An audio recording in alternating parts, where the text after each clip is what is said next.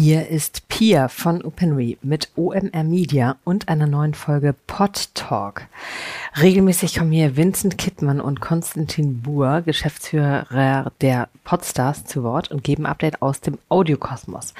Vincent und Konsti sind äh, Strippenzieher der Podcast-Unit von OMR und in ihrer Rolle und Funktion sind die beiden große Experten, was das ganze Thema Audio angeht. Und hier erzählen sie, was in der Welt des Hörens gerade los ist. Und heute sprechen sie über das Trendthema Dynamic Ad Insertion, also das dynamische Einfügen von Werbeblocken in Podcasts, über äh, neue Konkurrenz für die Social Audio App Clubhouse und besonders spannend über Paris Hilton. Nächste Woche gibt's wieder OMR Media Classic, also ähm, eine sehr politische Folge und Gästin, die bei mir zu Gast ist. Aber jetzt erstmal viel Spaß mit Vincent und Konsti. Herzlich willkommen zu einer neuen Folge Pod Talk.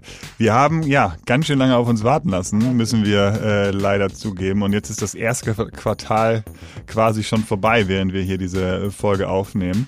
Ähm, wir geloben aber Besserung und eigentlich wollen wir auch häufiger erscheinen jetzt in den nächsten Wochen. Ähm, in der nächsten Folge äh, machen wir auch wieder ein Interview. Ähm, darauf könnt ihr euch auch freuen mit ähm, ja, einen interessanten Gast oder eine interessante Gästin. Äh, wir verraten es noch nicht. Ähm, aber genau, heute machen wir erstmal im ähm, normalen Format sozusagen weiter.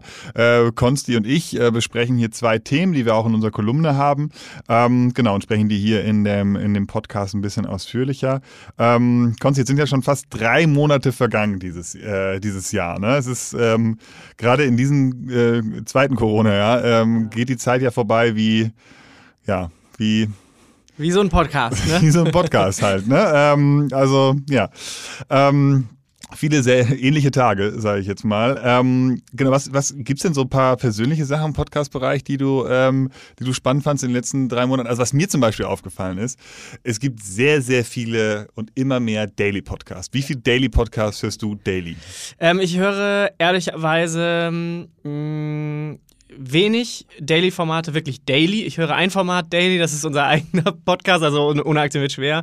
Ähm, natürlich auch mit der beruflichen Brille drauf, klar. Ähm, und bei vielen anderen Formaten höre ich immer ganz gern mal rein ähm, aber auch nicht jede Episode. Ich finde, das Angebot ist halt echt gut geworden. Also, äh, wenn du mich jetzt nach persönlichen Highlights fragst, dann wäre Daily auf jeden Fall auch eine Antwort gewesen. Ähm, ich finde, das Angebot wird immer besser, gerade natürlich im News-Bereich. Das ist ja auch, liegt ja auch extrem nahe.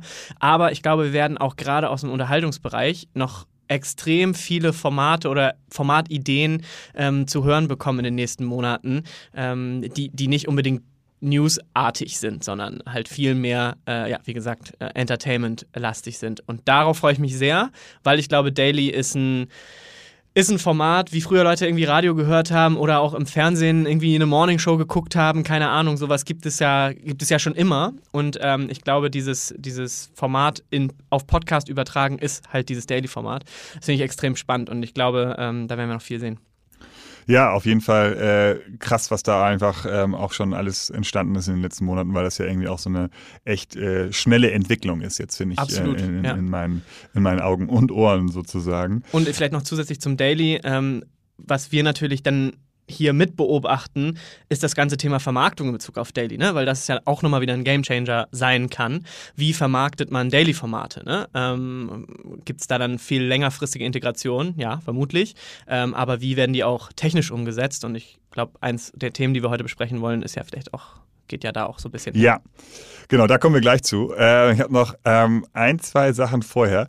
Und zwar, ähm, ja, quasi Hinweis in äh, Podcaster und Podcast-Mission.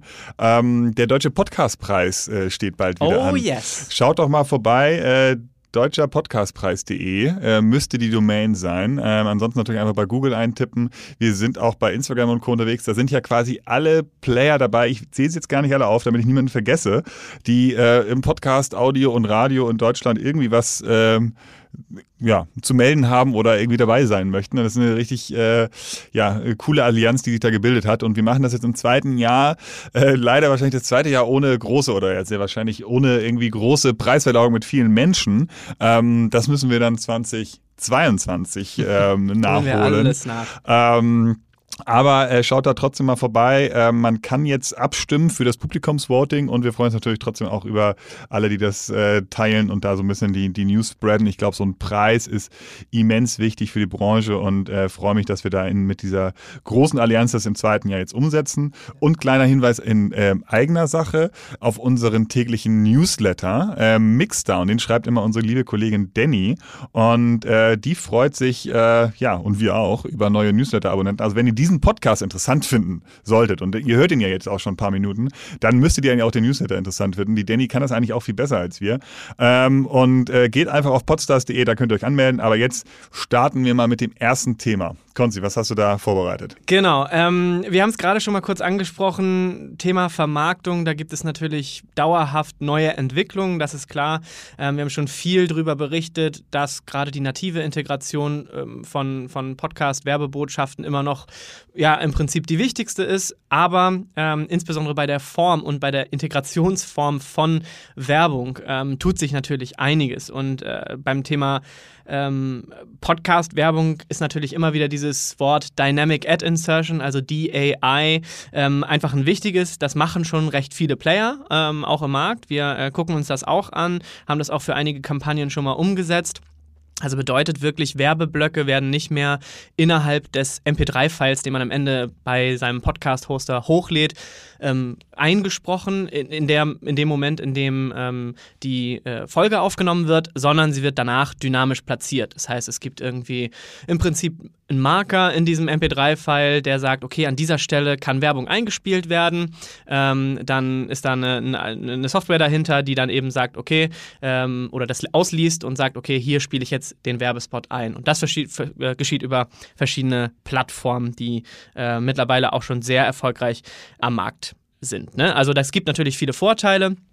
Zum Beispiel, wenn du jetzt irgendwie aus Hamburg kommst, dann kannst du da irgendwie Werbung, also Targeting-Möglichkeiten sind viel, viel besser. Du kannst dann irgendwie Werbung einspielen, ähm, die ja, weiß ich nicht, ein Restaurant direkt in der Nähe bewirbt ähm, ähm, oder irgendwie True Crime-Formate, dann ähm, kann man auch irgendwie andere True Crime-Formate bewerben. Also wie gesagt, das Targeting ist viel, viel einfacher. Soweit ist das, glaube ich, auch schon recht bekannt.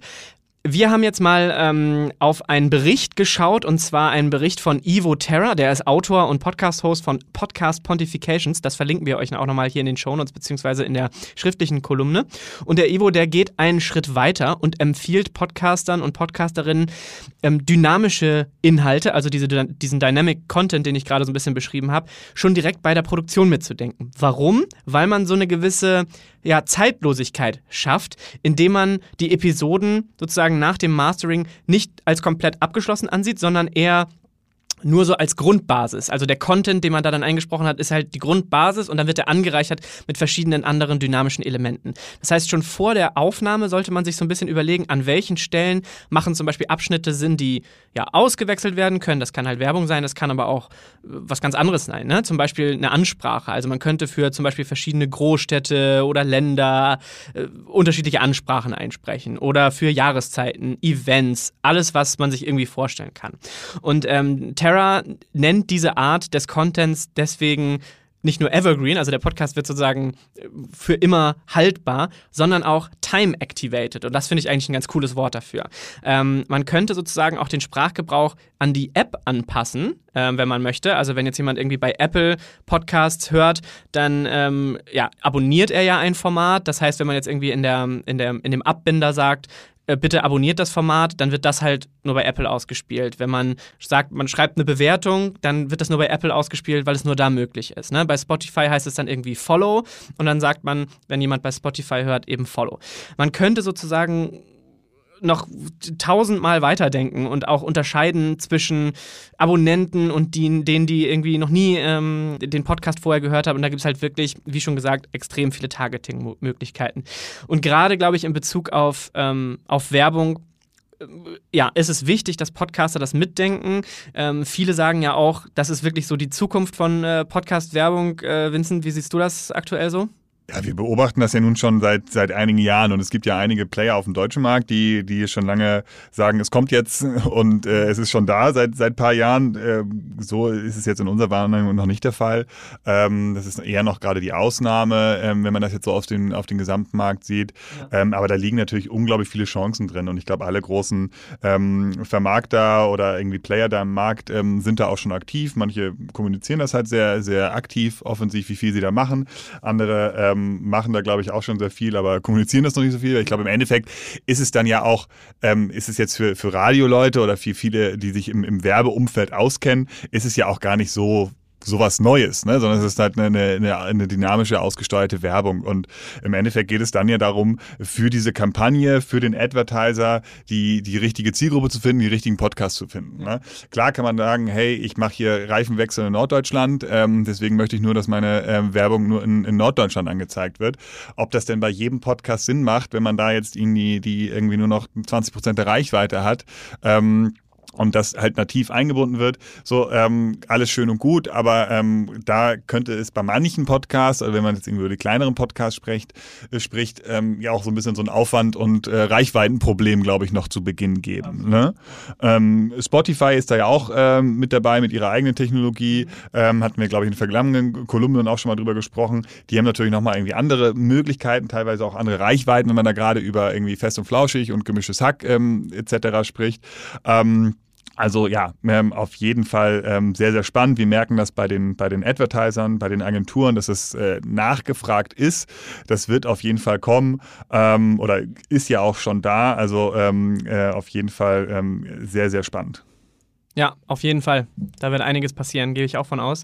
Ähm, vielleicht gucken wir nochmal einen Schritt weiter, weil ich es gerade vorhin schon angesprochen hatte und gucken mal auf das ganze Thema Syndicated Content, also Content, der nicht vom Podcast-Host selber stammt, sondern sozusagen ähm, ähm, ja, von extern. Ne? Ähm, das ist auch nochmal ganz spannend. Wir, verlinken auf jeden Fall dieses Podcast Pontifications mal in den Shownotes, dann könnt ihr euch das mal ähm, ausführlich angucken, denn auch das hat ähm, Evo Terra sich mal angeguckt und dem gewidmet und ähm, hat auch direkt ein paar Por Vorschläge mitgebracht, sozusagen für die Podcaster, wie man Syndicated Content nutzen kann. Ne? Zum Beispiel ein Urlaubspodcast könnte zum Beispiel Platz lassen oder der Podcast-Host könnte in diesem Podcast dann Platz lassen für Urlaubsangebote die je nach Download-Datum angepasst werden können. Ne? Solche Dinge äh, lassen sich damit machen. Dasselbe gibt es zum Beispiel mit dem Thema News, ähm, bei dem man mit dem jeweiligen Thema der Show ähm, spielen kann. Ne?